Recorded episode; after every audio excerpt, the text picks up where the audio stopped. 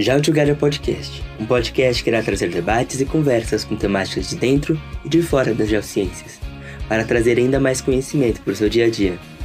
Todos os episódios eles terão dois convidados, um geólogo e o outro, um profissional das áreas relacionadas ao tema debatido, para dar assim um olhar interdisciplinar para o nosso bate-papo. Organizado pelo Departamento de Geologia UFPR e pelo PET Geologia, e tendo patrocínio da Sociedade Brasileira de Geologia e da Universidade Federal do Paraná, Está no ar o Geo Together Podcast. Oi, pessoal, sejam todas e todos bem-vindos a mais um episódio do Geo Together Podcast.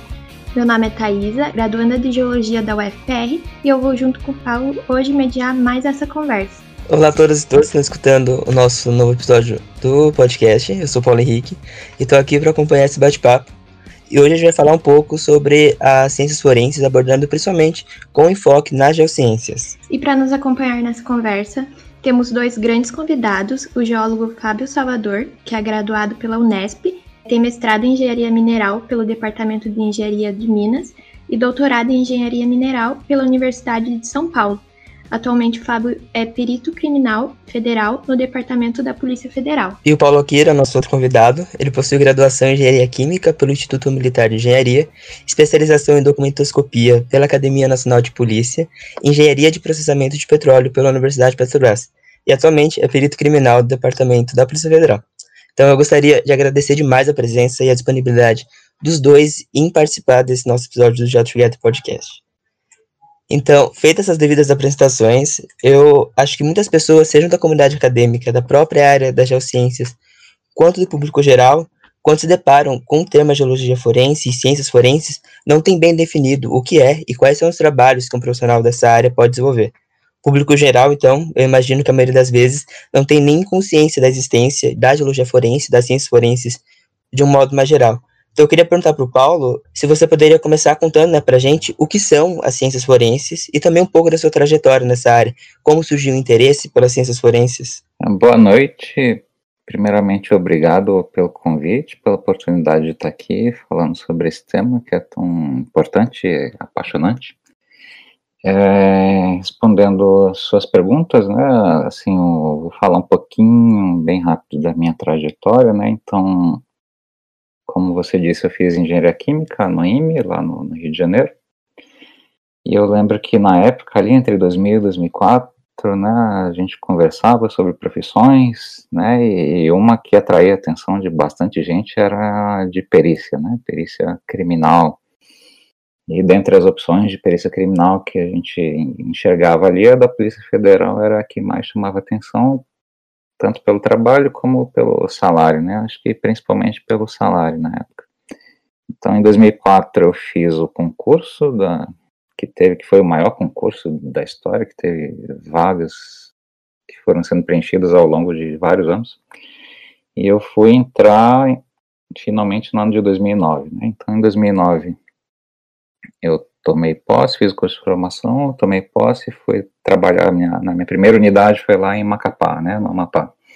E isso é interessante que é um, é uma coisa que eu tenho em comum aí com Salvador, já já ele vai falar da passagem dele por lá também, muito antes de mim.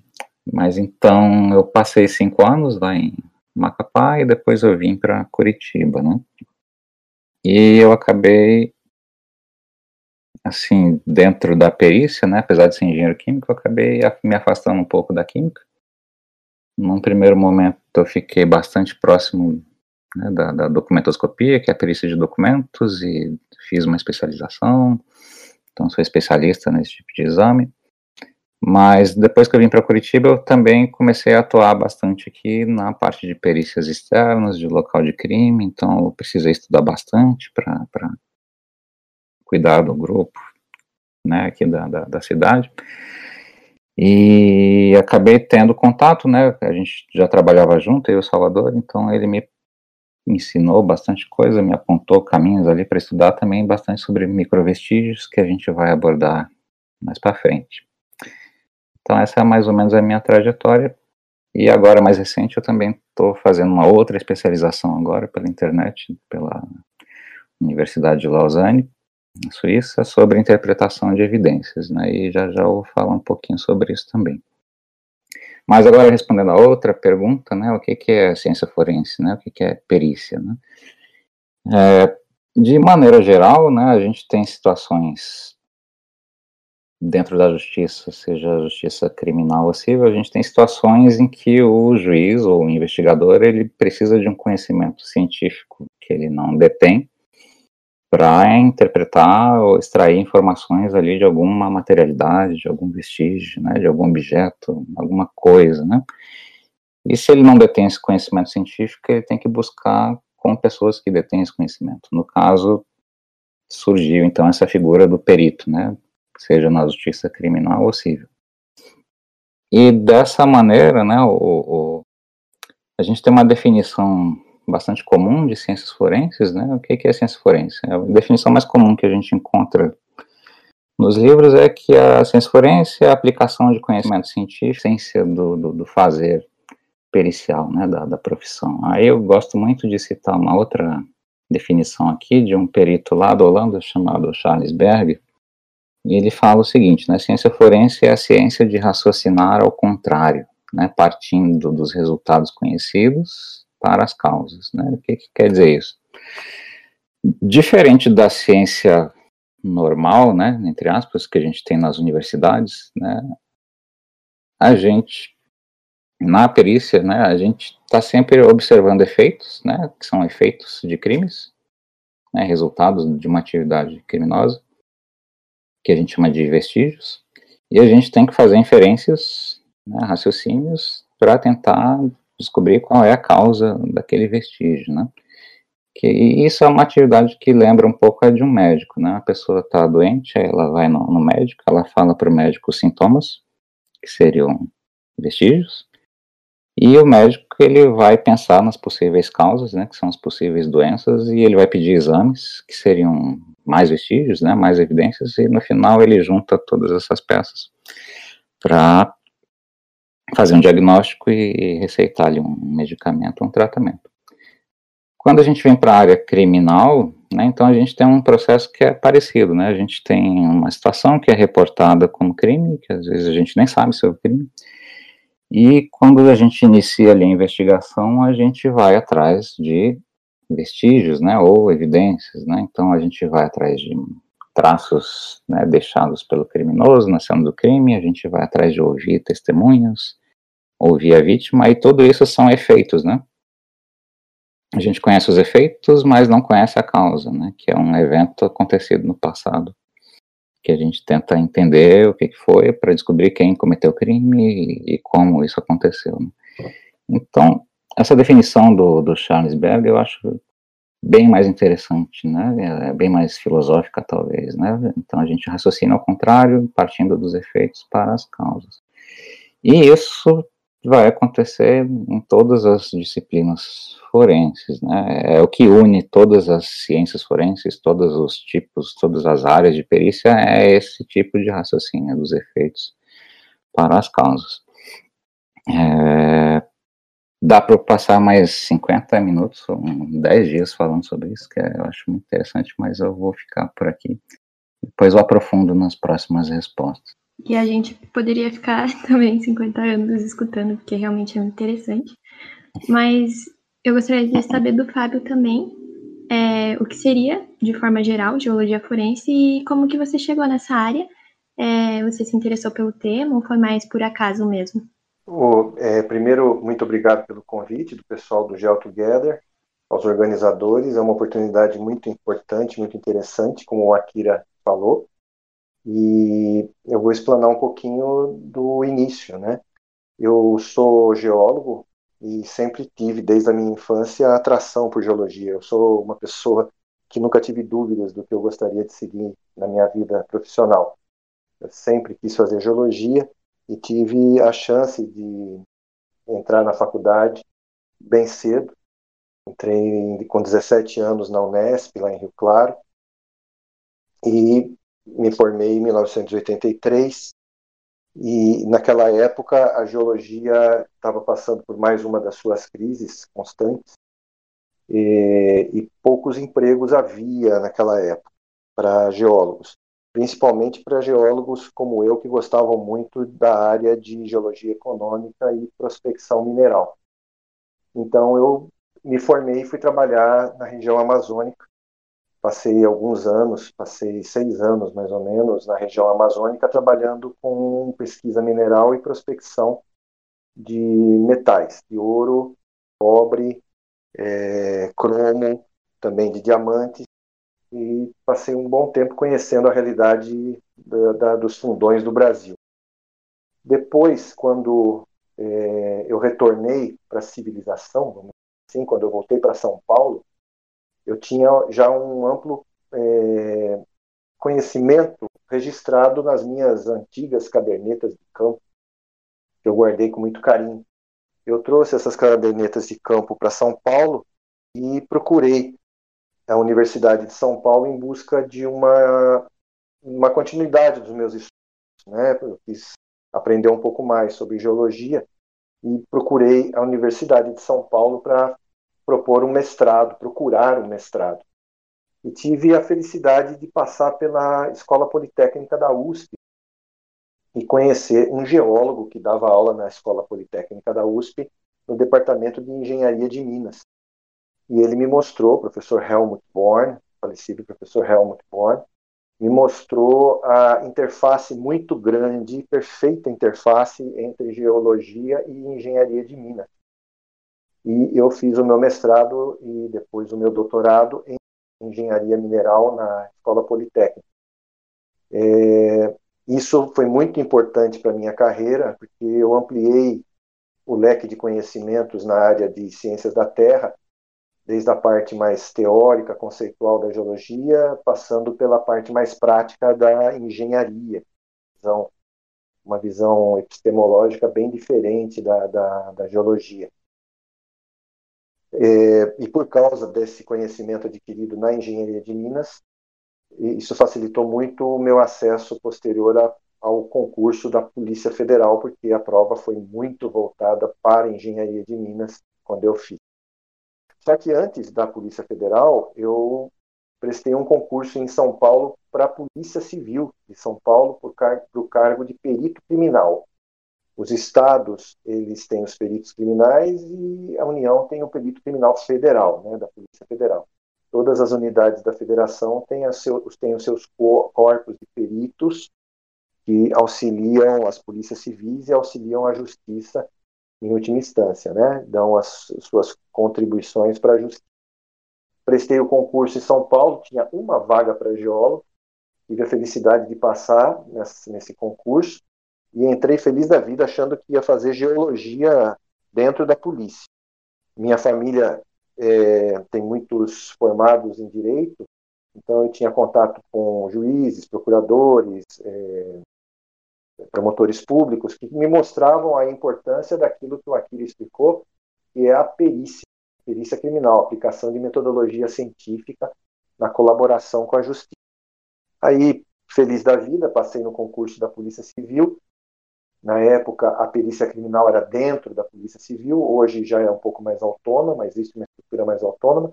Quando eu cheguei lá, o que eu percebi é que o perito criminal ele faz quase de tudo mesmo sendo geólogo, e muito pouco de geologia. Então, eu fazia locais de crime, crimes contra o patrimônio, crimes contra a vida, documentoscopia, é, acidentes de trânsito, aquilo que na perícia dos estados costuma dizer, costuma chamar de clínica geral, porque existem milhares de criminais que acontecem todos os dias, os peritos têm que emitir laudos, emitir documentos a respeito dessas ocorrências. E geologia, que era o meu sonho fazer dentro da polícia. Eu fiquei 10 anos na Polícia Civil de São Paulo, meia dúzia de casos que eu posso chamar de aplicação de geologia. Só que, como eu sempre fui apaixonado por geologia, eu levei ao mesmo tempo o trabalho na Polícia Civil e a minha pós-graduação. Então, eu entrei em 1993 na Polícia Civil de São Paulo, fiquei 10 anos lá. Em 2002, prestei o concurso para a Polícia Federal, eram cinco vagas para geólogo, e eu também tive a felicidade de passar nesse concurso. E em 2003, assumi o cargo de perito criminal federal dentro da Polícia Federal, com a primeira lotação em Porto Velho, Rondônia. Como eu já tinha alguma boa bagagem de Amazônia, não estranhei muito ir para Porto Velho.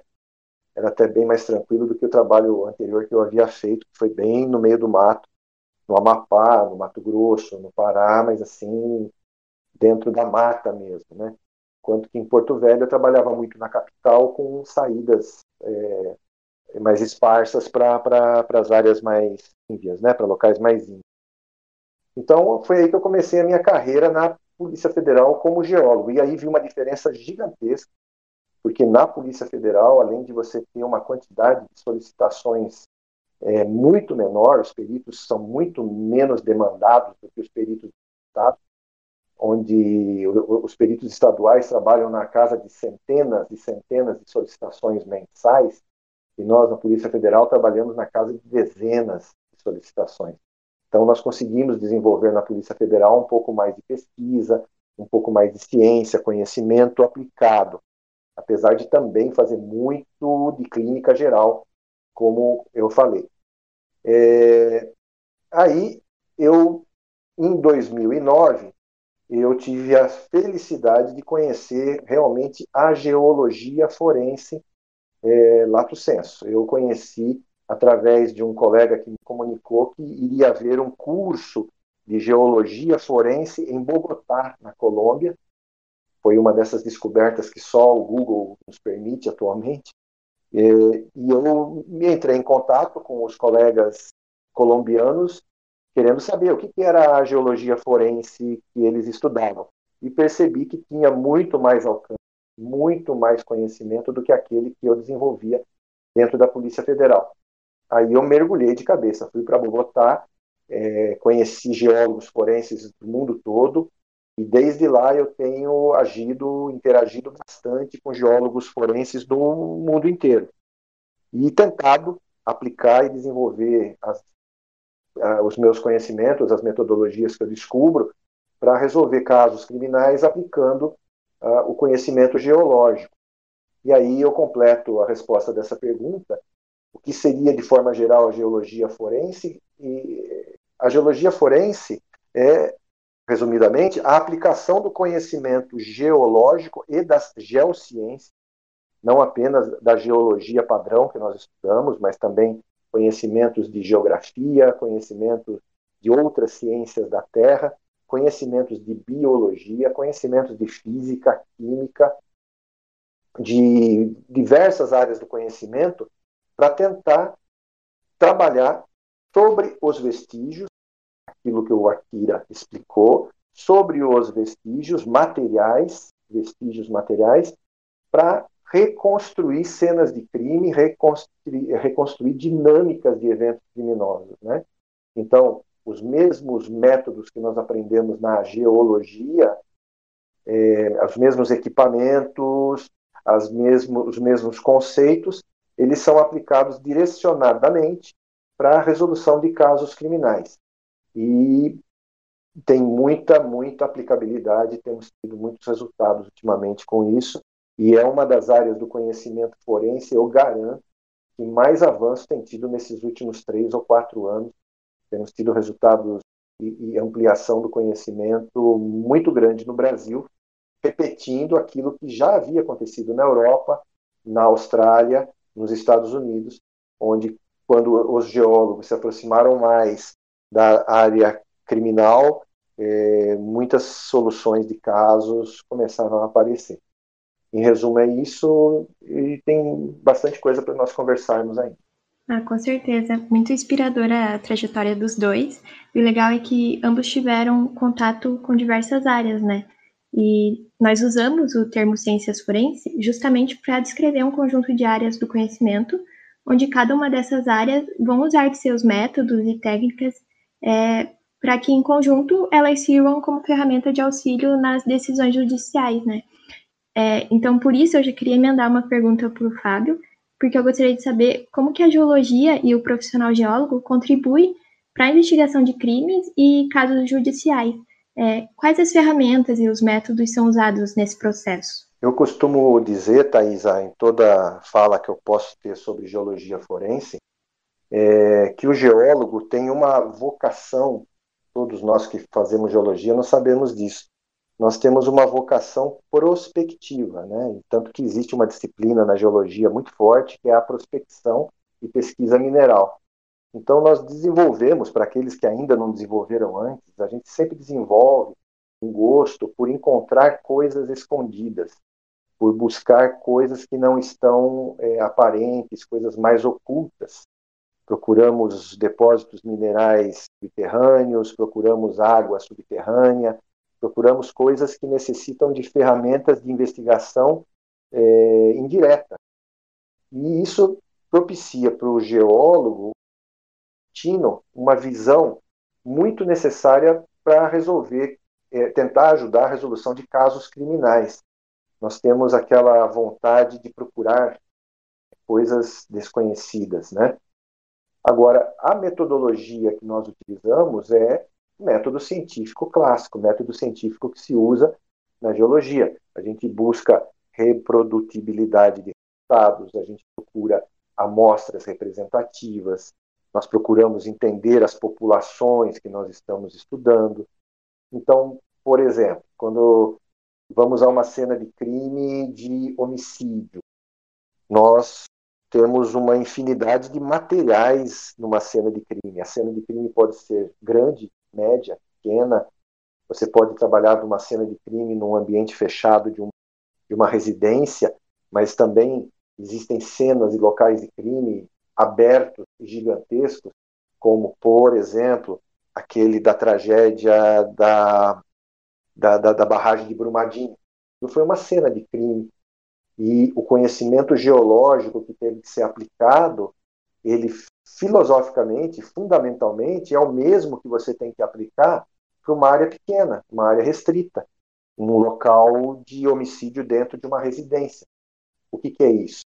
É você reconhecer a cena, é você isolar dentro dos limites necessários aquela cena do crime, depois colher vestígios que você identificou.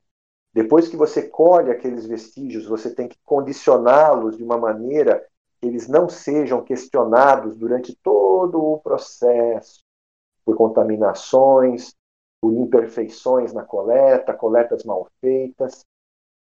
Você tem que condicionar essas amostras de uma maneira que também seja indubitável a garantia daquilo que nós chamamos de cadeia de custódia. É um termo fundamental dentro das ciências forenses, não só da geologia forense, mas é fundamental para qualquer área do conhecimento forense. Você tem que garantir que aquele vestígio que você encontrou no início da sua investigação, no início da sua pesquisa, ele chegue após, como eu falei, identificação, isolamento, condicionamento, é, transporte, processamento, e no processamento nós utilizamos todo o cabedal disponível de equipamentos de laboratórios de última geração, podemos usar laboratórios é, químicos, físicos, laboratórios internacionais até, tudo procurando encadear a lógica da eventual cena criminosa que nós estamos estudando. Depois de processado, nós temos que fazer a interpretação desses resultados. Interpretando esses resultados, nós passamos a uma etapa que só existe praticamente nas ciências forenses, que é a da elaboração de um laudo pericial, que é o documento que os peritos criminais fazem para repassar as suas conclusões aos ou delegados de polícia que estão presidindo os inquéritos policiais, ou aos é, promotores ou procuradores da República, que são aqueles que, decidindo, vão apresentar uma denúncia para um juiz, e aí esse laudo ele é encaminhado nessa sequência de respeito à cadeia de custódia das informações até eventualmente até os tribunais. Então vocês vejam que a ciência forense ela tem uma é, abrangência comum, que é o respeito pelo trato nos vestígios e nas informações de uma maneira que não possa ser questionada em nenhum momento. E, geologicamente falando, toda essa metodologia de identificação, coleta, processamento, como eu falei, ela é típica da, dos geólogos. Vou dar um exemplo para ser mais claro. Nós podemos encontrar uma determinada situação onde você tem diamantes apreendidos onde não deveriam estar aqueles diamantes. Você tem imediatamente que reconhecer que são diamantes.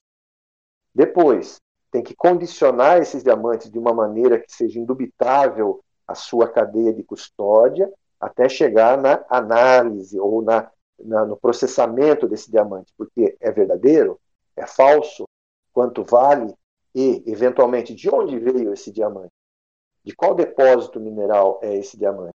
Ele foi extraído regularmente, ele foi extraído irregularmente, é de garimpo, é de mineração, ele vai ser traficado ou ele está sendo comercializado de uma forma regular.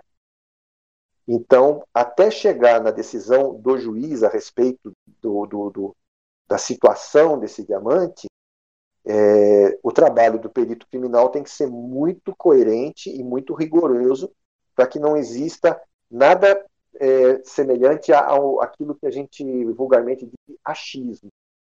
Eu acho que esses diamantes valem tanto, eu acho que esses diamantes são de tal lugar.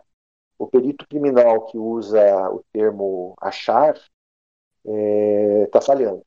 É uma falha muito grande você ver isso, perceber isso. Perito criminal não acha, perito criminal com, constata, constata as coisas e expõe na forma de é, laudos periciais.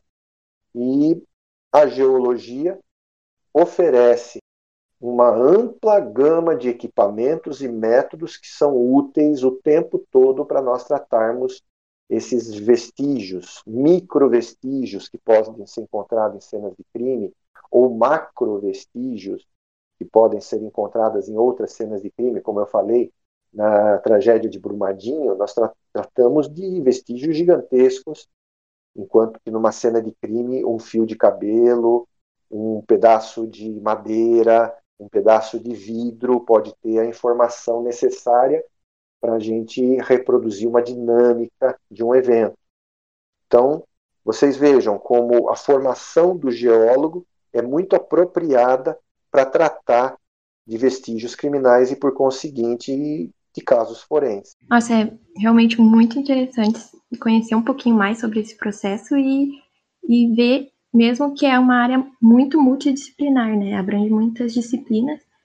E, e no seu caso, Paulo, como que você enxerga a interface dessas várias áreas do conhecimento que juntas elas formam as ciências forenses com o profissional das ciências naturais em geral e também em especial como que é essa interação com a geologia. Essa complementaridade, né, das diferentes disciplinas forenses, ela, ela chama muito atenção, né, para a gente que trabalha na perícia.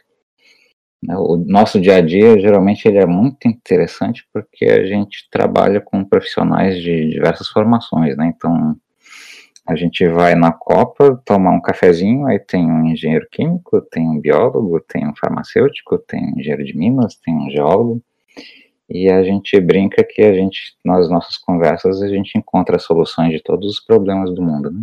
É só não executa, mas encontra todas as soluções. E, mas isso eu falo brincando, né? No caso de, dos exames que a gente faz, é muito interessante porque mesmo numa cena de crime que seja muito simples, né, aparentemente muito simples, a gente pode envolver uma gama enorme de conhecimentos, né? Então, se a gente tem, sei lá, um assalto a banco, né? O pessoal chega lá armado, dá tiro alto, bota refém para um lado, para o outro, e depois vai embora levando dinheiro. A gente chega lá para fazer a, a perícia, a gente vai ter uma série de vestígios, né? Que serão analisáveis ali com, com diversos conhecimentos diferentes, né? E o criminoso, quando ele vai praticar um crime, ele não, não, escolhe o tipo de vestígio que ele vai deixar, né? Eu vou deixar um vestígio químico e um vestígio biológico, né? Ele não, não existe esse tipo de planejamento, né? Nem no crime organizado, por mais organizado que ele fosse, né? Então, ele vai gerar vestígios, né? Vestígios, qualquer tipo de vestígio. E a gente vai chegar lá e vai examinar, vai detectar, coletar E analisar, então, uma cena dessa de, de um assalto a banco, por exemplo, né, digamos que eles tenham se organizado, né, como a base deles fosse numa fazenda, que é um local, uma área rural, que tem terra, então eles vão ter vestígios de terra na, nos calçados, vão ter vestígios de terra no, no, nos pneus desses carros que eles vão usar nesse deslocamento, e entre outras coisas, né, e aí a gente vai lá para o local de crime, depois que acabou essa ação, a gente vai encontrar esses traços de terra que eles vão deixar para trás, vai ter vidro quebrado, né, que eles quebram normalmente dá tiro, ou quebra as portas de vidro, e esse vidro vai ficar impregnado nas roupas deles, e vai ficar impregnado nos veículos que eles usam, e a gente pode ir atrás desses vestígios, né, a gente vai ter vestígios de balística, vai ter vestígios de DNA, então a gente tem uma série de áreas diferentes de conhecimento que se entrelaçam ali na, na, na hora da gente fazer essa investigação, se tiver perícia, né? Porque no Brasil é muito comum não ter perícia depois de crimes, dependendo da cidade, do, do, da, do investimento que, que, que, se faz na perícia criminal. Né? Então a gente tem naturalmente uma interface entre as ciências forenses, né? Entre si, né? Uma com a outra. Um outro aspecto que é interessante também é que a gente pode ter um mesmo vestígio sendo analisado a partir de diferentes perspectivas, né? Então a gente pode ter, por exemplo, uma impressão digital, né, que um criminoso se apoiou numa, numa superfície de vidro, né, uma, uma porta, um painel de vidro, e deixou a impressão digital dele, né? Então o nosso primeiro reflexo, né, pensando numa impressão digital, é fazer a comparação de impressões digitais, né, com um suspeito que apareceu ou com ou no, jogando essa impressão digital no banco de dados. Mas só que esse mesmo vestígio ele pode dar mais informações para a gente, né? Então, com uma impressão digital, a gente também consegue fazer um exame de DNA, né? Que seria um exame da área da biologia forense, né?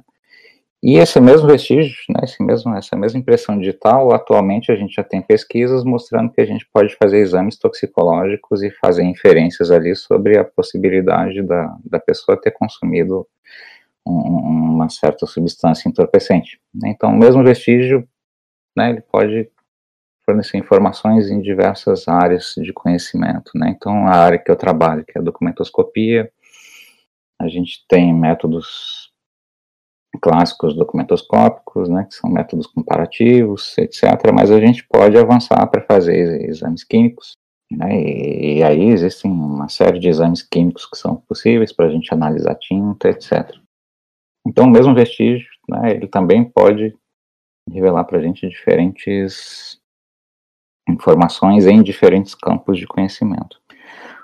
Uma outra interação também que é possível, né, é essa interação entre a perícia e a academia, né, os centros de pesquisas, né, a universidade, os pesquisadores. E essa interação também ela pode acontecer de diversas formas, né.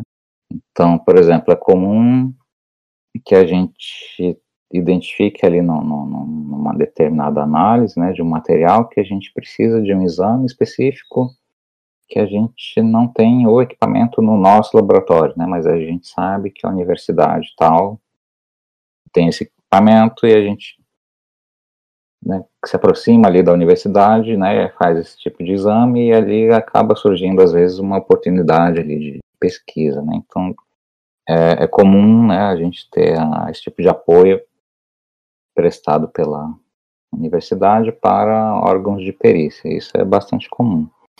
Uma outra forma de, de interface né, entre o, a universidade e a perícia é a, o próprio desenvolvimento né, de métodos científicos.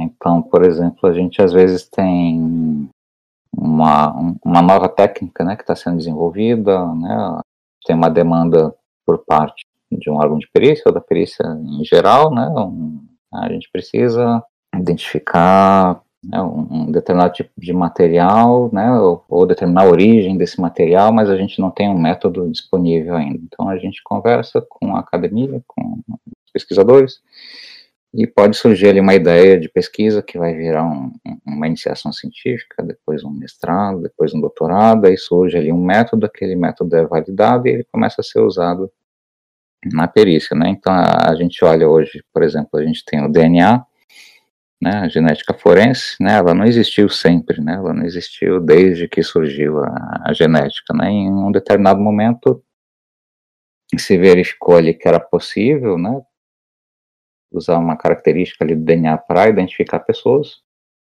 isso surge dentro da, da, da academia, né, dentro da, da pesquisa científica normal, e aquilo é absorvido, né, pela perícia, né, pelas ciências forenses, né, e passa a ser adotado como método para identificação de pessoas. E através de muito investimento e muita pesquisa, que ao longo dos anos o DNA foi se consolidando como um padrão ouro, né, entre as ciências forenses. Né? Isso tem uma história bem longa e bem interessante. E a gente, qualquer área de perícia que a gente pegar para analisar, a gente vai ver isso, né? Então, uma que está bem recente agora, que está tendo bastante desenvolvimento, né? É a área de isótopos estáveis, né? Então, a gente está tendo bastante pesquisa nas universidades, a gente tem no Brasil bastante interface entre a comunidade pericial e a comunidade acadêmica, né? Para desenvolver método e para aplicar isso, né? Em investigações e processos também. E tem uma outra interface possível aí, né, entre a, a academia e a perícia, que na verdade é uma interface necessária, que é a validação de algumas alguns métodos de perícia que foram desenvolvidos aí ao longo de décadas sem nenhum controle científico, né? Então, se a gente pega a história da ciência forense, né, da criminalística, começa a criminalística em si, na a história dela tem um marco inicial ali na virada do século XIX para o século XX, né, com Locard, Lacassagne, Hans Gross, Rodolph Reis, e ali começam a surgir técnicas né, que se desenvolveram durante muito tempo fora de qualquer rigor científico. Né? Então, essas comparações de impressão digital, né, a própria grafoscopia, né, que é o exame de, de manuscritos, né, exame comparativo, exame de balística, manchas de sangue, isso tudo, se a gente pega os registros históricos, né, a gente percebe que essas áreas de perícia, elas não surgiram dentro da universidade, não, elas surgiram dentro de instituições policiais, se desenvolveram ao longo de décadas dentro de instituições policiais, sem rigor científico, e esses problemas, né, que são causados por essa falta de rigor científico, eles começaram a pipocar e estourar e, e ter grande repercussão agora na, nas últimas décadas, né, principalmente a partir ali do, dos anos 90, com o desenvolvimento do DNA que permitiu identificar uma série de problemas em outras áreas de perícia. Né. Então, uma necessidade que existe hoje, né, é o de produzir pesquisa científica nessas áreas né, que têm essas deficiências né, de fundamento científico. E está sendo feito, né, assim, eu estou mencionando essas áreas de perícia, não quer dizer que elas não sirvam mais para nada, né, elas servem, mas essas limitações né, decorrentes de um embasamento científico frágil, inexistente, né, eles reduzem o valor desse tipo de prova né, ele não perde o valor completamente, mas ele tem um poder, né, um valor que é muito menor do que o que se costumava atribuir. Então, um exemplo bem interessante é a área de exames de mancha de sangue, né, que durante bastante tempo tinha falhas muito graves, né, como, por exemplo, considerar que a trajetória da gota de sangue no ar era uma linha reta. Né, então, a gente falando isso aqui soa absurdo, mas durante muito tempo isso foi considerado uma aproximação razoável. Né? Então a gente tem muita pesquisa sendo feita, por exemplo, nessa área de manchas de sangue lá nos Estados Unidos.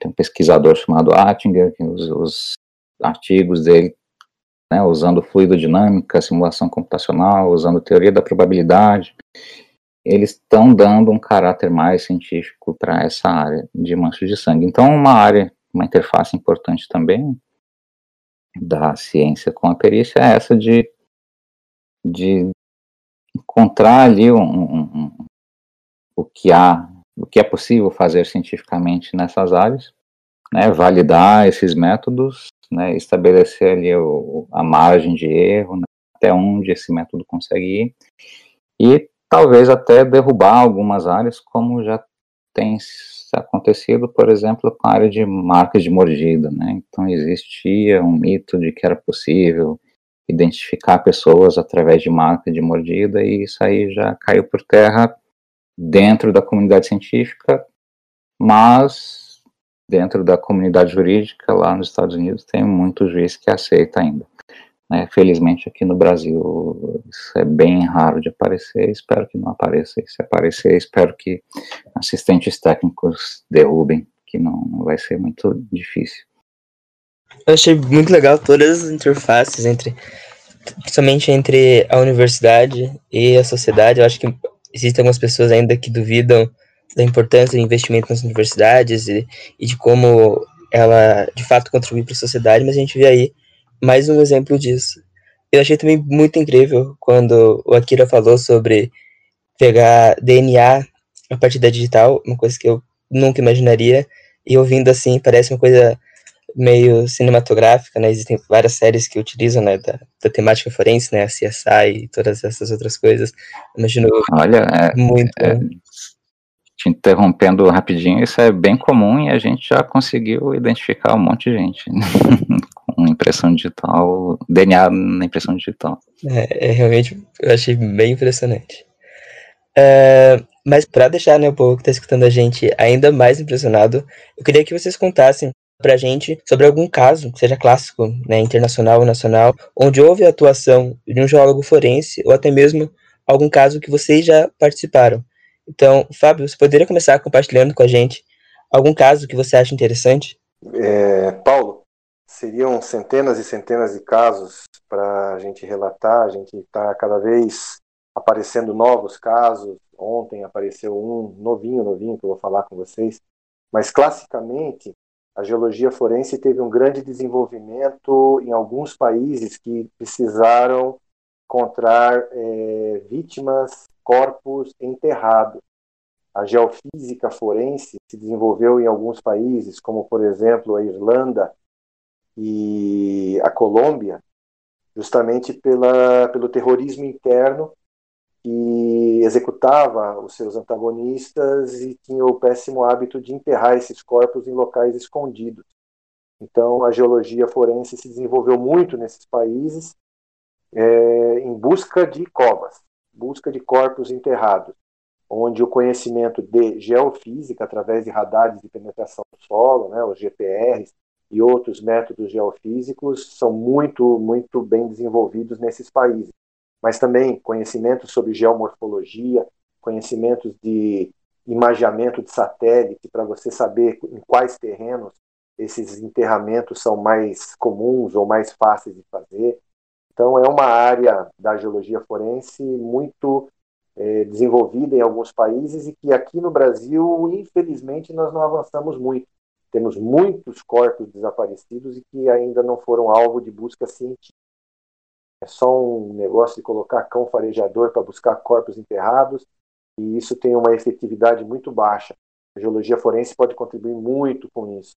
Um caso clássico que aconteceu na Itália no final do século passado foi a morte do ministro, do primeiro-ministro Aldo Moro, que foi morto pelas Brigadas Vermelhas tem até filme a respeito da, do, do caso Aldo Moro, e ele foi torturado e foi morto, torturado num lugar, morto em outro lugar, e o seu corpo foi deixado dentro de um carro no centro de uma cidade, uma cidade grande. E os vestígios que foram deixados no corpo dele permitiram a reconstituição de toda a dinâmica desse evento, onde ele foi torturado, onde ele foi executado e qual foi a dinâmica até o corpo ser encontrado. Esse é o famoso caso Aldo Moro. Ainda lá fora, é, no final da Segunda Guerra Mundial, os japoneses tentaram bombardear os Estados Unidos através de balões e eles já estavam com a sua, é, as suas forças militares muito debilitadas, então eles tentavam alcançar a costa oeste americana com balões que iam que eram transportadas pelas correntes aéreas, correntes de ar, eram especialistas no estudo dessas correntes, que conseguiam fazer chegar bombas incendiárias do Japão até a Califórnia. E muitos incêndios aconteceram por causa dessas bombas incendiárias voadoras japonesas. Algumas delas falharam e o lastro que era usado para é, nivelar o voo dessas bombas era feito com areia. E essa areia foi muito facilmente identificada como uma areia de origem vulcânica de uma determinada praia do Japão. Então foi claro que os japoneses estavam mandando essas bombas e pondo fogo em algumas florestas americanas. Esses são só alguns casos clássicos no que aparecem nos livros de geologia forense internacionais. Ontem, ou melhor, hoje saiu uma notícia no jornal de uma grande fraude na comercialização de cobre que aconteceu na Turquia alguns milhões, vários milhões de dólares foram pagos por uma carga de cobre, que no final não era cobre coisa nenhuma, eram tijolos pintados com tinta cor de cobre. E na abertura dos containers se verificou que eram tijolos e não eram lingotes de cobre.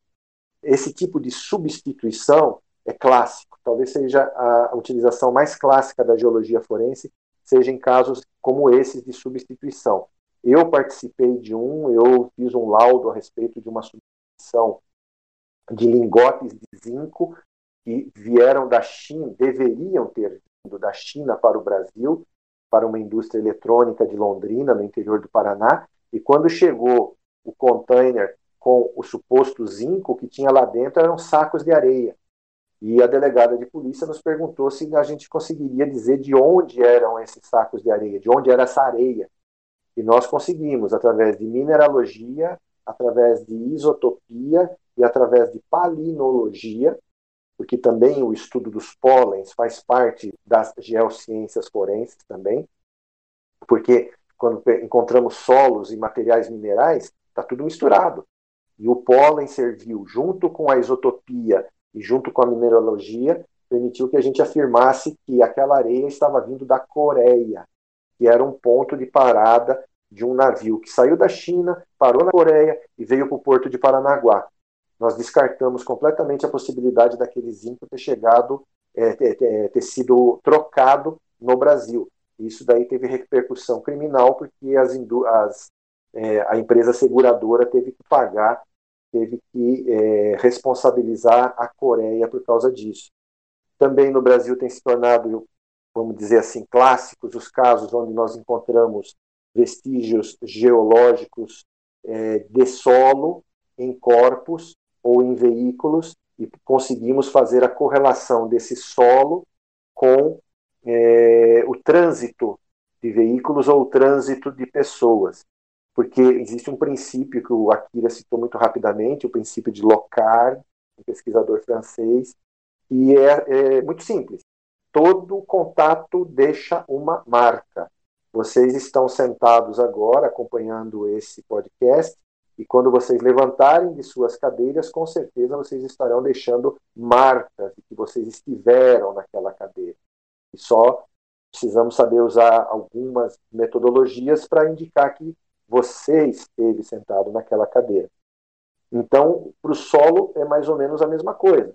Se uma pessoa transitou numa região é, com solo molhado e muito característico geologicamente daquela região, ele vai levar esse solo consigo e pode ser um indício do, do, da dinâmica da movimentação dele. Tivemos casos de homicídio aqui no estado do Paraná resolvidos através do estudo de solos deixados é, nas vítimas ou no suspeito, porque todo contato deixa uma marca, pode ser na vítima ou pode ser no suspeito. Também utilizamos geologia forense para muitos casos de gemologia, onde gemas são adulteradas ou não são adulteradas, mas podem ser usadas em fraude. O Brasil é pródigo em esmeraldas, por exemplo. Nós temos muitas esmeraldas no Brasil, mas que são utilizadas com valores fantasia. Esmeraldas que valem muito pouco, mas que são, são é, utilizadas em lotes com um valor é, fraudado, é, colocado como se fosse um, de um valor muito grande para lastro de banco, para seguros bancários, e na verdade são esmeraldas sem valor gemológico nenhum, nenhum, nenhum. Então, o geólogo forense tem que afirmar isso. São esmeraldas? São esmeraldas, mas não valem porcaria nenhuma. Não precisa nem ser esmeralda. Pode ser rubis, pode ser outras é, pedras coradas que são utilizadas para fraude. E, recentemente, nós temos aplicado metodologias de geologia forense, por exemplo, em exames de obras de arte, para saber se as obras de arte são autênticas ou não autênticas. E um dos métodos é examinar os pigmentos dessas obras de arte através de métodos que a geologia usa comumente, né? É, podemos usar Raman, podemos usar colorimetria, podemos usar espectroscopia para dizer se aquele pigmento que existe numa obra de arte é compatível com uma obra autêntica ou se foi uma falsificação, uma adulteração. Então, são centenas e centenas de casos que a gente poderia ficar falando aqui, mas esses são apenas alguns exemplos de casos mais clássicos de, de aplicação de conhecimento geológico para desvendar crime. É muito legal. Uma coisa que eu achei muito interessante foi que, né, que essa relação da geologia, especificamente, que eu como graduando de geologia, eu vejo algumas matérias, às vezes me pergunto qual é a aplicação que ela teria fora tipo, petro, é, mineralogia descritiva, qual seria as aplicações sem ser dentro da petrologia. E agora, observando todos esses casos que, que você falou agora, de análise de areia para descobrir de onde ela veio e tudo mais, acho realmente, sim, muito incrível e abre o leque de oportunidades, tanto de mercado de trabalho, quanto de atuação, quanto meio acadêmico. Eu também queria perguntar para o Paulo, né, se ele tem algum caso de interesse ou de grande repercussão que nossos ouvintes vão gostar de conhecer. Então, é, eu vou contar um caso aqui, né, que não é bem um caso onde a perícia deu certo. Eu acho que é importante a gente falar que a perícia pode dar errado também, né? Então, eu vou contar um caso muito famoso, né, que aconteceu em 2004, que está relacionado com os atentados à bomba em Madrid, né, que aconteceram em 2004. Né, foi o dia 11 de março de 2004, amanhã completa aniversário, inclusive né, quatro trens foram atingidos, né, por 10 explosões, né, houve 192 mortos, né, 2 mil pessoas feridas, e um dos principais vestígios que o pessoal encontrou, né, na, na análise ali de cena do crime, foi uma sacola plástica que foi usada para transportar os detonadores, né, então a Polícia Nacional da Espanha fez uma perícia dessa sacola plástica encontrou uma, um fragmento de impressão digital. Né? Normalmente o que se acha em cena de crime são fragmentos deteriorados né, de impressões digitais. Eles pegaram essa, esse fragmento, jogaram no banco de dados de impressões digitais deles e não deu nenhum hit, não deu nenhum match, né, não encontrou ninguém no banco de dados deles. Então eles compartilharam essa imagem desse, desse fragmento com as polícias do mundo todo através da Interpol. E como havia morrido gente dos Estados Unidos nos atentados, o FBI teve interesse em entrar na investigação. Né? Eles pegaram aquele fragmento de impressão digital compartilhado, jogaram no banco de dados de impressões digitais deles, do AFIS, e o banco de dados forneceu ali uma série de candidatos, né, que seriam, seriam impressões digitais semelhantes, e eles se concentraram ali em uma dessas pessoas, um desses candidatos, né, que se chama Brandon Mayfield. Né, na época ele era um advogado que trabalhava nos Estados Unidos. E o impressão, de, de impressão digital dele estava no, no, banco de dados porque ele já tinha sido militar do exército, já tinha viajado lá para o Oriente Médio, né, nessas guerras do, dos Estados Unidos. E aí o pessoal fez a comparação né, mais minuciosa no, manualmente, né, além da, da comparação feita no computador, e eles chegaram a uma conclusão de que havia pontos de concordância ali suficientes para chegar a uma resposta categórica, né, eles colocam no laudo ali 100% de certeza de que a, o fragmento de impressão digital daquela sacola plástica encontrada lá na Espanha era do Brandon Mayfield. Aí eles mandaram esse resultado para a polícia da Espanha, a Polícia Nacional da Espanha não concordou com o resultado do FBI.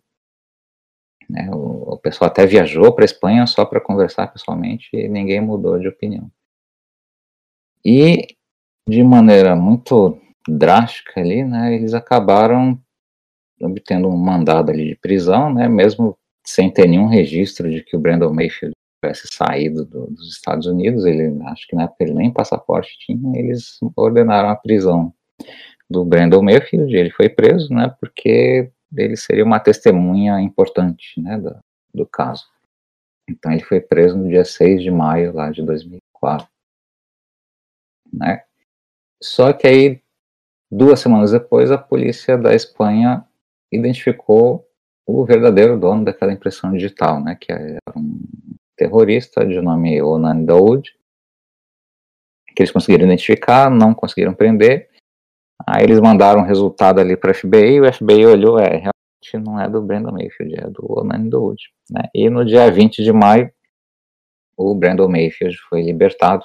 No 24 de maio, o FBI colocou na internet o primeiro, talvez o único pedido de desculpas da história do, do FBI, né, isso está lá no site deles, quem procurar encontra no, no Google.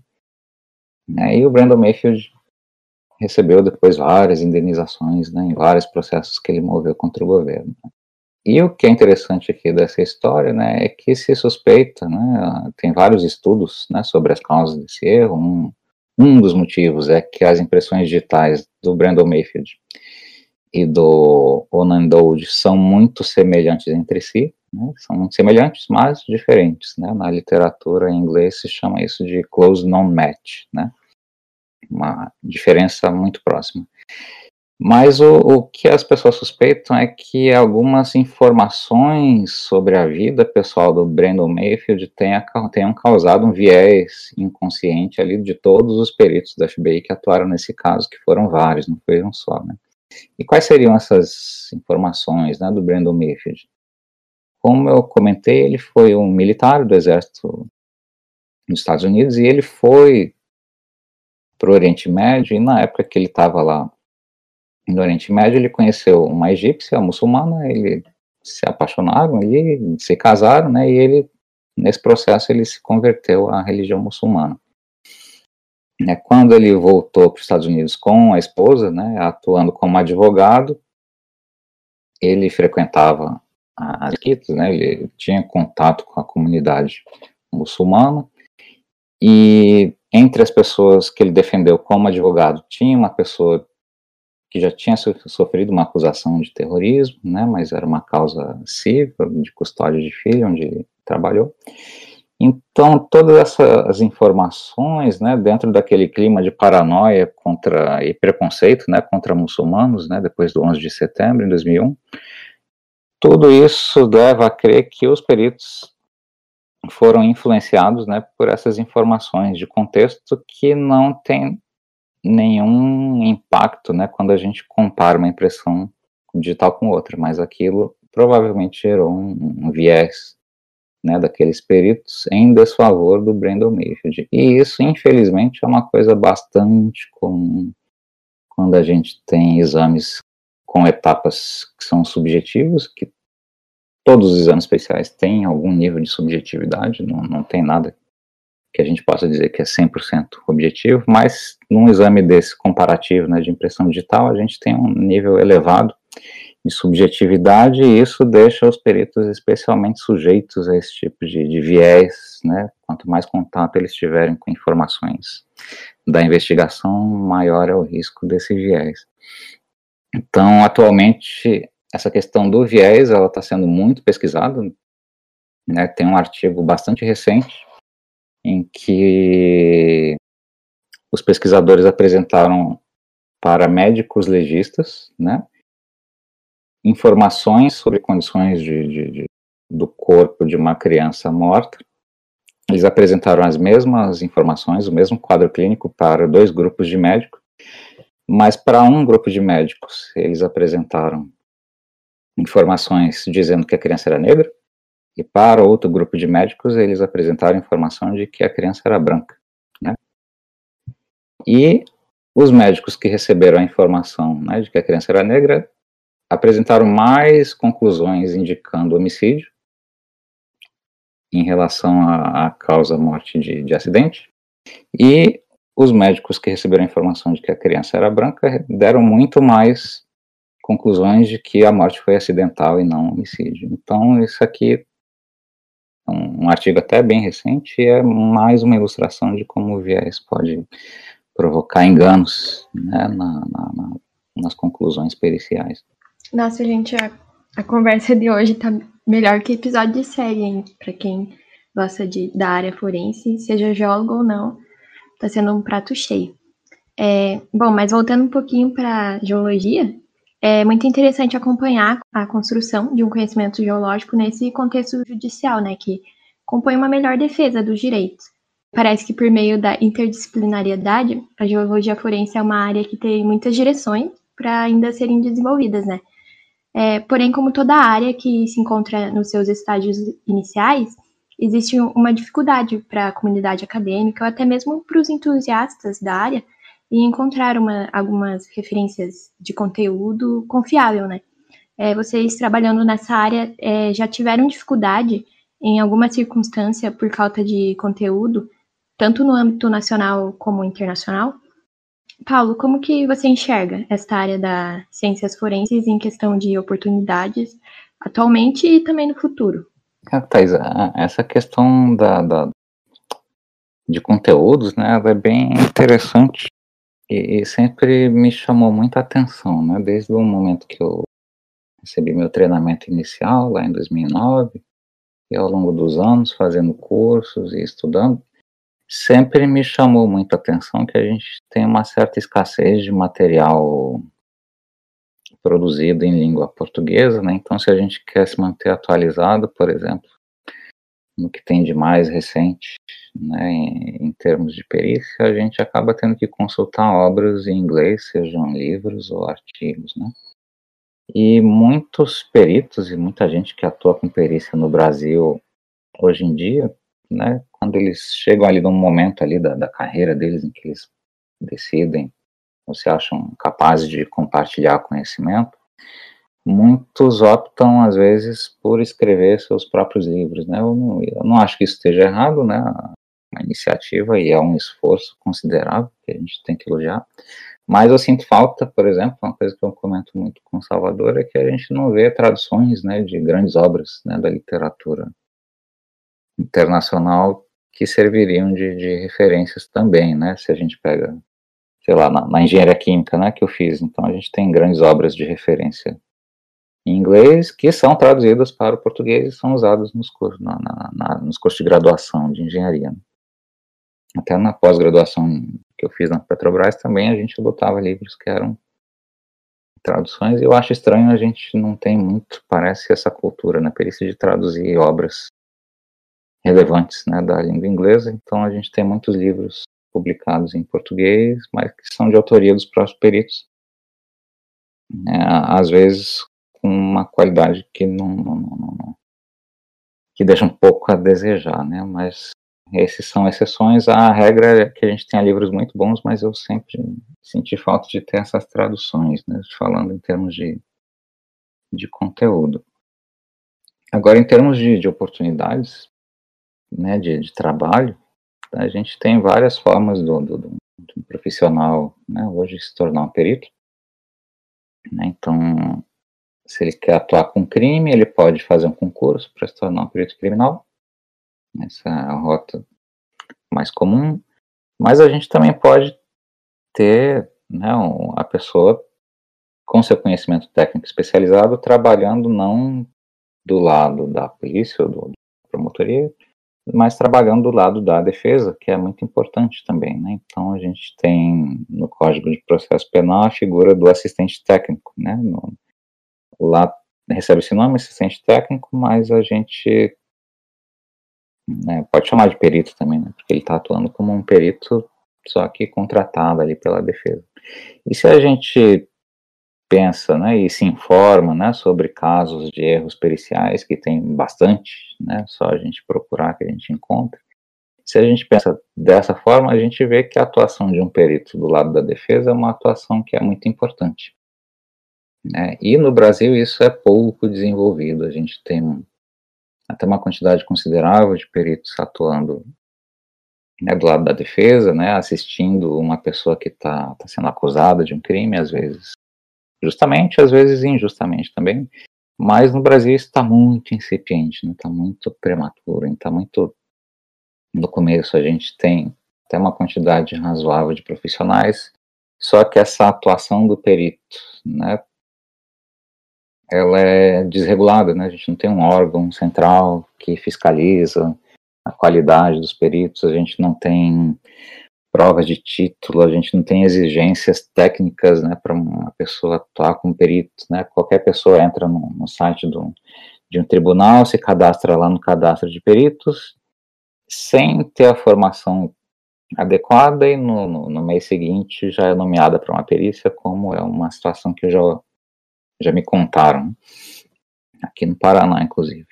Então, é uma área que está muito incipiente ainda, mas é uma área que precisa receber atenção, né? Então, o, né, pensando no, no, estudante aí de geologia, né, qualquer outra área, você pode ter esse desejo, né, de se tornar um perito criminal, né, trabalhar na, na polícia e tal, mas olhe com carinho também essa perspectiva, né, da, da defesa né, de, de pessoas que são usadas injustamente, que são presas por coisas que não cometeram, que pode estar ali sendo presa por causa de um laudo que pode estar errado.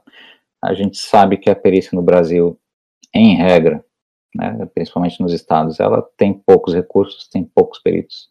A chance de a gente encontrar problemas em laudos periciais, ela é muito maior quando a gente tem uma perícia deficiente, um órgão de perícia deficiente, e a gente sabe que tem muitos órgãos de perícia deficientes no Brasil. E não seria difícil, assim, não seria difícil de encontrar se a gente procurasse casos onde uma pessoa foi condenada por causa de um laudo que está errado. Né? Mas quem é que vai encontrar isso? Não vai ser o advogado, vai ser o assistente técnico, que é contratado ali por um advogado. Então, uma dica até que eu dou, não chegou na, na, na, hora das dicas ainda, mas quem se interessar por esse tema, né, de condenações injustas, né, pesquise, por exemplo, o Innocence Project, a gente já tem Innocence Project no Brasil, eles já alertaram várias pessoas, né, então a gente tem essa demanda do lado da defesa, né, a gente precisa de assistentes técnicos qualificados, né, com boa formação. Ah, com certeza, né? A gente tem muito a construir mas é com oportunidades assim, de promover um papo como esse, por exemplo, é que as coisas vão aos poucos acontecendo, né? Mas, bom, nesse contexto, no âmbito da geologia forense, eu queria saber também como o Fábio enxerga essas questões, os conteúdos, e também como que está o cenário atual e as perspectivas futuras. Thaisa, como eu pontuei lá atrás, existem, é, existe uma data eu considero um divisor muito importante para a geologia forense dentro aqui no Brasil, que foi o ano de 2009, onde eu e o perito criminal federal Daniel Russo estivemos lá em Bogotá e conhecemos a comunidade geológica forense internacional, que é associada à IUGS, International Union of Geological Sciences, e eles têm uma associação que se chama IFG, Iniciativa, Iniciative on Forensic Geology, né? Iniciativa em Geologia Forense, que vem é, capitaneando o desenvolvimento da geologia forense no mundo todo, no mundo inteiro, e desde 2009 os avanços têm sido muito fortes, muito importantes, e a América Latina tem aparecido com destaque, a América do Sul, é, e o Brasil, principalmente, tem dado mostras muito animadoras para essa comunidade internacional de geologia forense nos últimos anos, nos últimos 12 anos, tá? para ser mais preciso. Muitos trabalhos acadêmicos têm aparecido, mestrados, doutorados, trabalhos de conclusão de curso, é, monografias internas, em diversas universidades têm aparecido trabalhos e, e isso tem é, movimentado muitas universidades. Hoje mesmo, a Universidade Federal do Ceará demonstrou interesse em tratar é, paleontologia forense, que é um dos ramos da geologia forense, estudar é, marcadores isotópicos para os fósseis contrabandeados da Formação Santana. Então, nós vamos ter um pesquisador lá no Ceará desenvolvendo esse tipo de pesquisa. Então, a partir de 2009, muita coisa mudou na geologia forense brasileira e tem no mundo inteiro é, nós consideramos que tínhamos cerca de 20 geólogos forenses no mundo em 2009. Hoje já está mais de 150 distribuídos por países de todo o mundo. Tá, tem geólogo forense na China, no Japão, na, na Rússia. No Brasil já temos geólogos forenses dentro da, por enquanto, da Polícia Federal, mas as iniciativas das universidades têm dado muitos frutos. Os capítulos estudantis em geologia forense que têm se desenvolvido em, até agora 12 universidades, hoje devemos ter a 13ª universidade que vai desenvolver o capítulo estudantil de geologia forense, tem trazido muitos resultados, e não são resultados apenas acadêmicos, porque o desenvolvimento das pesquisas feitas em conjunto da universidade com as polícias geram resultados que podem ser utilizados diretamente na resolução de casos criminais. Apenas que nós usamos a metodologia científica de uma maneira correta dentro da casa da ciência, que é a universidade. Então, a partir de 2009, muita coisa boa tem acontecido.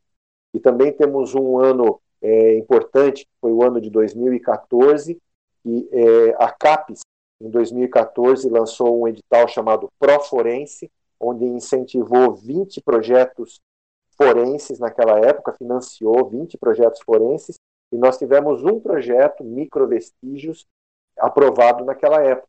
E isso gerou grandes resultados, grandes resultados, um encadeamento de novas possibilidades muito interessante.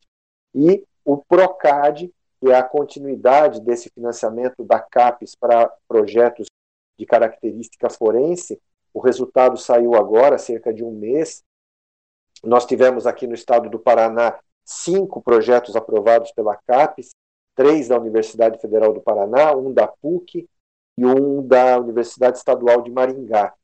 E desses, pelo menos dois têm uma interrelação muito forte com a geologia forense, desses cinco que foram aprovados aqui. E tem um que foi aprovado na Universidade de Brasília, chamado Gold Rush. Olha o nome dele, Gold Rush que é um projeto que visa pesquisas para rastrear o ouro brasileiro através das suas assinaturas geoquímicas e isotópicas. Então, a relação entre as polícias e as universidades tem evoluído muito nos últimos anos. Tem sido muito importante. O Centro de Ciências Forenses, que existe apenas na Universidade Federal do Paraná, é uma grande catalisadora de possibilidades de estudos eu recomendo a todos que se interem sobre os trabalhos que o Centro de Ciências Forenses da UFPR tem desenvolvido e os capítulos estudantis que estão aparecendo muito rapidamente em diversas universidades e agora internacionais também.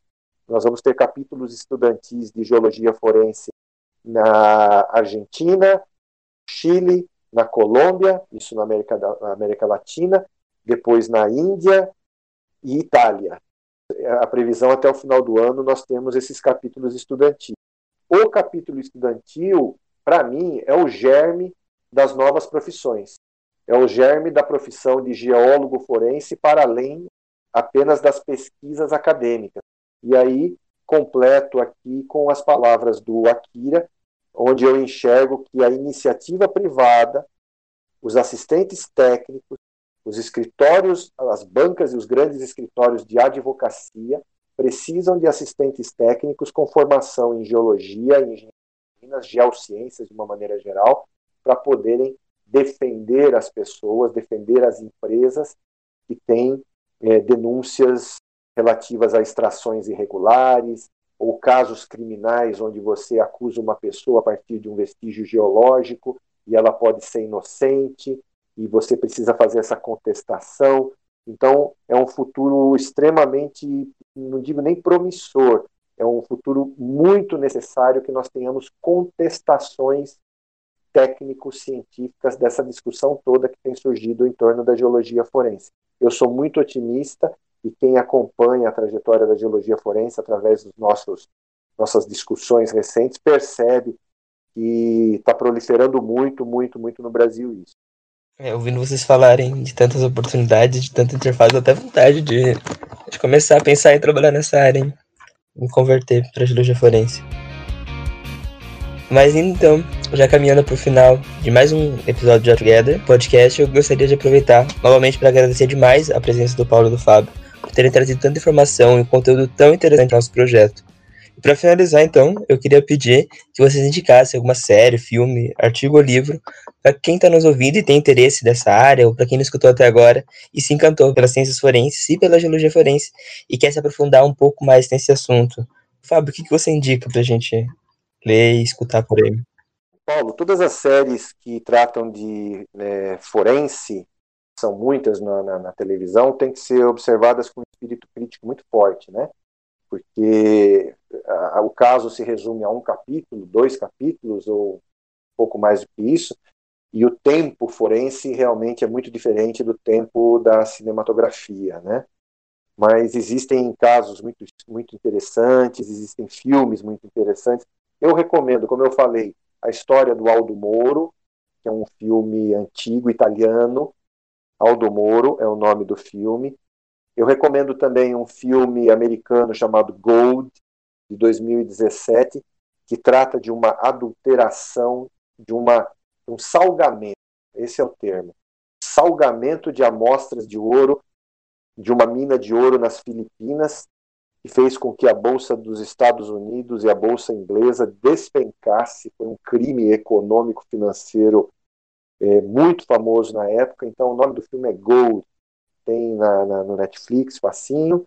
E agora, no ano de 2021, recentemente, foi lançado um filme chamado The Deep, ou A Escavação, que não é bem de geologia forense, é mais de arqueologia forense mas mostra muito do trabalho, do, do denodo que é necessário para um pesquisador que quer encontrar coisas enterradas, coisas escondidas. Então, são dois filmes que eu recomendo, três, né? O Moro, o Gold e o The Deed, que eu recomendo muito. E de livros, eu, é, eu não poderia deixar de falar de um livro chamado Evidence from the Earth, Forensic Geology and Criminal Investigation, do professor Raymond Murray, falecido professor Raymond Murray, que é um dos ícones da geologia forense internacional, e o livro Geoforense, dos dois colegas da IFD, Alastair Huffel e Jennifer McKinley. São dois livros importantíssimos para quem quer conhecer a ciência aplicada à geologia forense. E completando, o, aquilo que o Akira falou é verdade existe pouca literatura em forma de livro sobre o tema geologia forense. Muitos artigos têm sido gerados nos últimos anos, mas a literatura na forma de livros ainda é muito carente. Nós devemos pensar em fazer traduções de livros clássicos, sem dúvida, mas também já acho que nós tenhamos maturidade suficiente para também fazer um geoforense brasileira e é, é um objetivo próximo que nós teremos para fazer um livro compilando tudo o que tem acontecido na geologia forense no Brasil recentemente, tá? Então, eu quero agradecer muito o convite de vocês. Encerro por aqui dizendo que estou muito feliz com essa participação. Uma honra muito grande poder colaborar com o Geo Together. Imagina, toda nossa. Uh, e você, Paulo, quais são as suas recomendações sobre o tema? Olha, o, o, eu vou recomendar para vocês Netflix que mostram problemas né, da, da perícia. Então, assim, para quem se acostumou mal assistindo CSI, não sei o que, né, achar, ah, não, perícia resolve tudo, tá sempre certo, né, então, para quem tá agarrado nessas crenças e fábulas, eu recomendo assistir aqui seis documentários que estão no Netflix, tem documentário que é um documentário único, né, e os outros são episódios, são vários episódios, né, então tem um específico sobre problemas na perícia, que se chama Provas Suspeitas, que é de 2019. Então, cada episódio trata de uma área da perícia com, com alguns problemas. Tem o documentário do caso da Amanda Knox, né, que é uma mulher dos Estados Unidos que foi presa lá na Itália, né, tinha provas de DNA contra ela, só que quando ela pega para analisar ali direitinho, o local de crime foi mal feito, né, e várias outras coisas que aparecem no documentário. Tem um outro documentário interessante também que envolve cena de crime, mancha de sangue, que não tem tradução o título, mas está lá no, no, Netflix, que é The Staircase, né, a escada em inglês, mas no Netflix está The Staircase, né, que é onde a mulher foi morta ali na, na escada dentro de casa e a gente vê que tem alguns probleminhas, né, no, no exame de local de crime, interpretação de mancha de sangue. A gente tem um documentário sobre perícias químicas, né, química toxicológica, então se chama Perícia Viciada, né, que conta a história de duas peritas lá nos Estados Unidos, né, no, não vou detalhar muito. Tem um documentário israelense que é muito interessante, chamado Sombras da Verdade. Ele é bem curtinho, quatro episódios de 40 minutos, eu acho, ou menos. E tem ali situações também envolvendo perícia de local de crime, reprodução simulada, entrevista, e a gente vê que é bem problemático. A gente sai do primeiro episódio achando que o sujeito é culpado, mas no segundo a gente já dá um passo para trás. E tem mais um documentário né, que conta a história do, do Innocence Project lá nos Estados Unidos, e são nove episódios, sendo que os três primeiros falam sobre a tal da perícia de marcas de mordida, né, que não tem pé nem cabeça, mas tem um monte de gente que acredita ainda. Então são essas seis, esses seis documentários com problemas diversos da perícia. E eu queria recomendar também um curso né, que a gente tem esses cursos online gratuitos, né, então na plataforma Coursera tem um curso, ele é todo em inglês, então exige que o interessado entenda inglês, pelo menos as legendas em inglês, né, o curso se chama Challenging Forensic Science, How Science Should Speak to Court.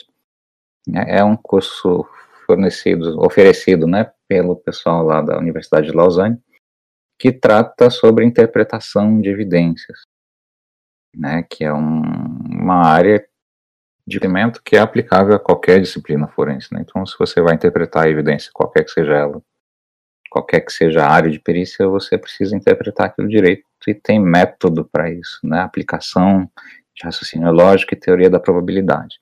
Então, esse curso que está no Coursera, ele serve como introdução a essa área. E dentro desse mesmo assunto, eu recomendo um, um livro que se chama, em inglês, né, é, que se chama Interpreting Evidence, né, do, são três autores, Robertson, Vignot e Berger. Então é um livro também sobre interpretação de evidências. É aqui que a gente entende o que, que quer dizer aquele negócio que eu falei lá no começo, né, que ciência forense, arte de raciocinar ao contrário, né, então aplicação de raciocínio lógico e teoria da probabilidade para interpretação de evidências. Tem nesse curso no Coursera e tem nesse livro que eu recomendei.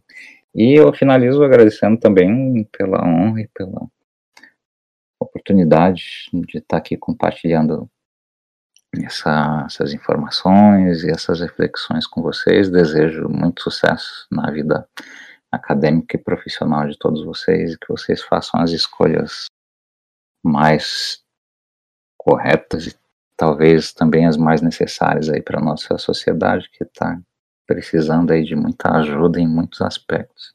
Então, um grande abraço para todos e muito obrigado. Imagina, a gente que agradece. Foi muito, muito boa essa conversa, é, entender melhor a, essa área e também a importância de um relacionamento da forense com a universidade. É muito animador. Mas então é isso. Chegamos ao fim do nosso quarto episódio do Go Together Podcast. Queria agradecer demais o Paulo Akira e o Fábio Salvador. Muito obrigado também a todos que estão nos ouvindo e até mais.